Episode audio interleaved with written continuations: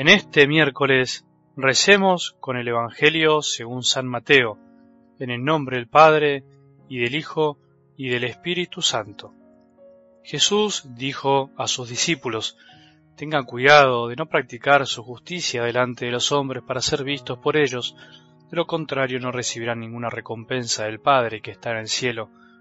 Por lo tanto, cuando des limosna, no lo vayas pregonando delante de ti como hacen los hipócritas en las sinagogas y en las calles, para ser honrados por los hombres. Les aseguro que ellos ya tienen su recompensa. Cuando tú des limosna, que tu mano izquierda ignore lo que hace la derecha, para que tu limosna quede en secreto, y tu Padre que ve en lo secreto te recompensará. Cuando ustedes oren, no hagan como los hipócritas, a ellos les gusta orar de pie en las sinagogas y en las esquinas de las calles, para ser vistos. Les aseguro que ellos ya tienen su recompensa. Tú en cambio cuando ores, retírate a tu habitación, cierra la puerta y ora a tu Padre que está en lo secreto, y tu Padre que ve en lo secreto te recompensará. Cuando ustedes ayunen, no pongan cara triste como hacen los hipócritas, que desfiguran su rostro para que se note que ayunan. Les aseguro que con eso ya han recibido su recompensa.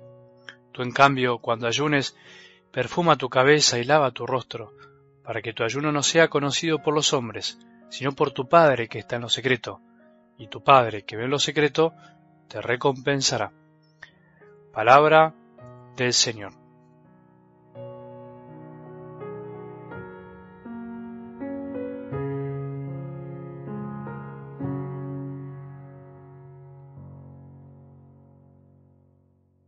Muchas veces Dios tiene más confianza en nuestros corazones, que son la tierra para su semilla, que nosotros mismos.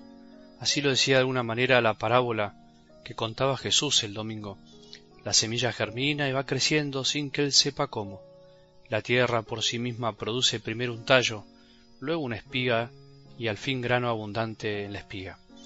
Él es el sembrador, nuestros corazones la tierra y la semilla su palabra.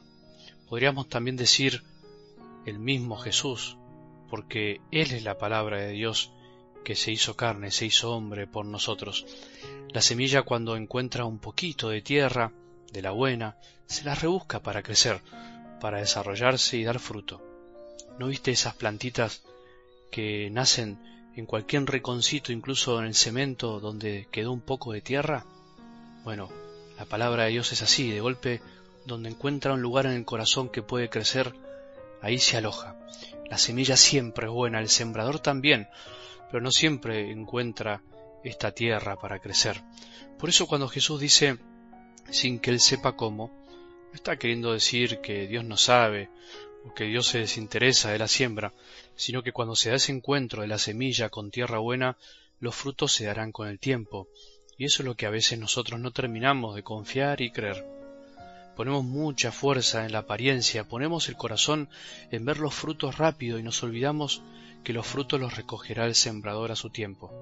En eso tenemos que confiar, en la fuerza de la palabra, en la certeza de que siempre hay en nuestro corazón un buen rinconcito de buena tierra para que alguna semilla crezca. Siempre hay en medio de este mundo algún corazón que será tierra fértil, propicia, para que Dios haga su obra y extienda el reino. El corazón de algo del Evangelio de hoy creo que anda por acá. Dice así, tu Padre que está en lo secreto y tu Padre que ve en lo secreto te recompensará. Ahí está la clave. Ve en lo secreto. Dios es Padre y ve en lo secreto. Ve lo que nadie ve. Ve tu corazón y el mío. Quiere decir que el peligro está en olvidarnos de lo esencial, de olvidarnos de esta verdad, de olvidarnos de quién es el único que conoce el motivo de nuestras acciones, aun cuando podemos rezar, dar toda nuestra vida a los pobres, aun cuando podemos privarnos de algo como sacrificio, tenemos que tener cuidado. ¿De qué?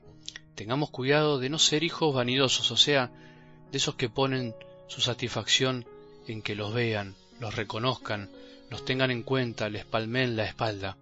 Un hijo de Dios en serio no busca la satisfacción en que sus obras sean conocidas por sus hermanos para ser aplaudidos, o vean qué buen hijo es. El buen hijo de Dios se alegra, se conforma, se reconforta con saber que su Padre lo ve y sabe todo.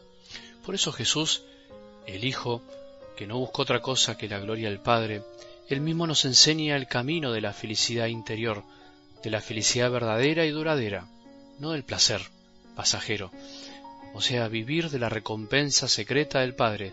¿Cuál es esa recompensa? Su amor, la satisfacción de saberse amado siempre, digan lo que digan, piensen lo que piensen los demás, y la satisfacción de vivir intentando agradarlo a Él y a nadie más, solamente a nuestro Padre, que está en el cielo y ve en lo secreto.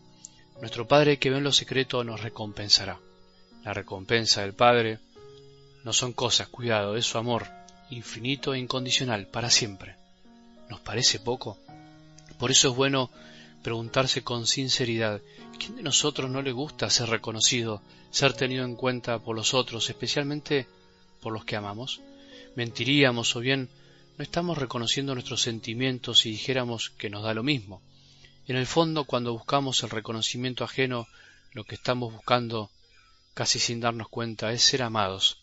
Nos sentimos amados y queridos cuando alguien se da cuenta lo bueno que hicimos, lo bueno que intentamos ser.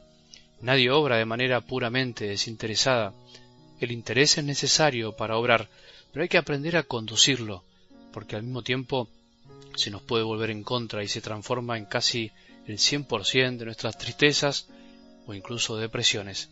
El que vive esperando únicamente el reconocimiento de los demás, olvidándose de lo esencial del amor, vive en la mayoría de los casos de tristeza en tristeza, de enojo en enojo, de bronca en bronca, de crítica en crítica, de frustración en frustración, porque difícilmente sea siempre recompensado como pretende y espera.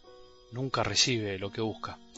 Probemos hoy vivir de cara al Padre, probemos vivir haciendo todo sabiendo que nuestro Padre que ve en lo secreto nos recompensará, y no buscando la recompensa de los demás, que es finalmente pobre y pasajera, como el placer. Que tengamos un buen día y que la bendición de Dios, que es Padre misericordioso, Hijo y Espíritu Santo, descienda sobre nuestros corazones y permanezca para siempre.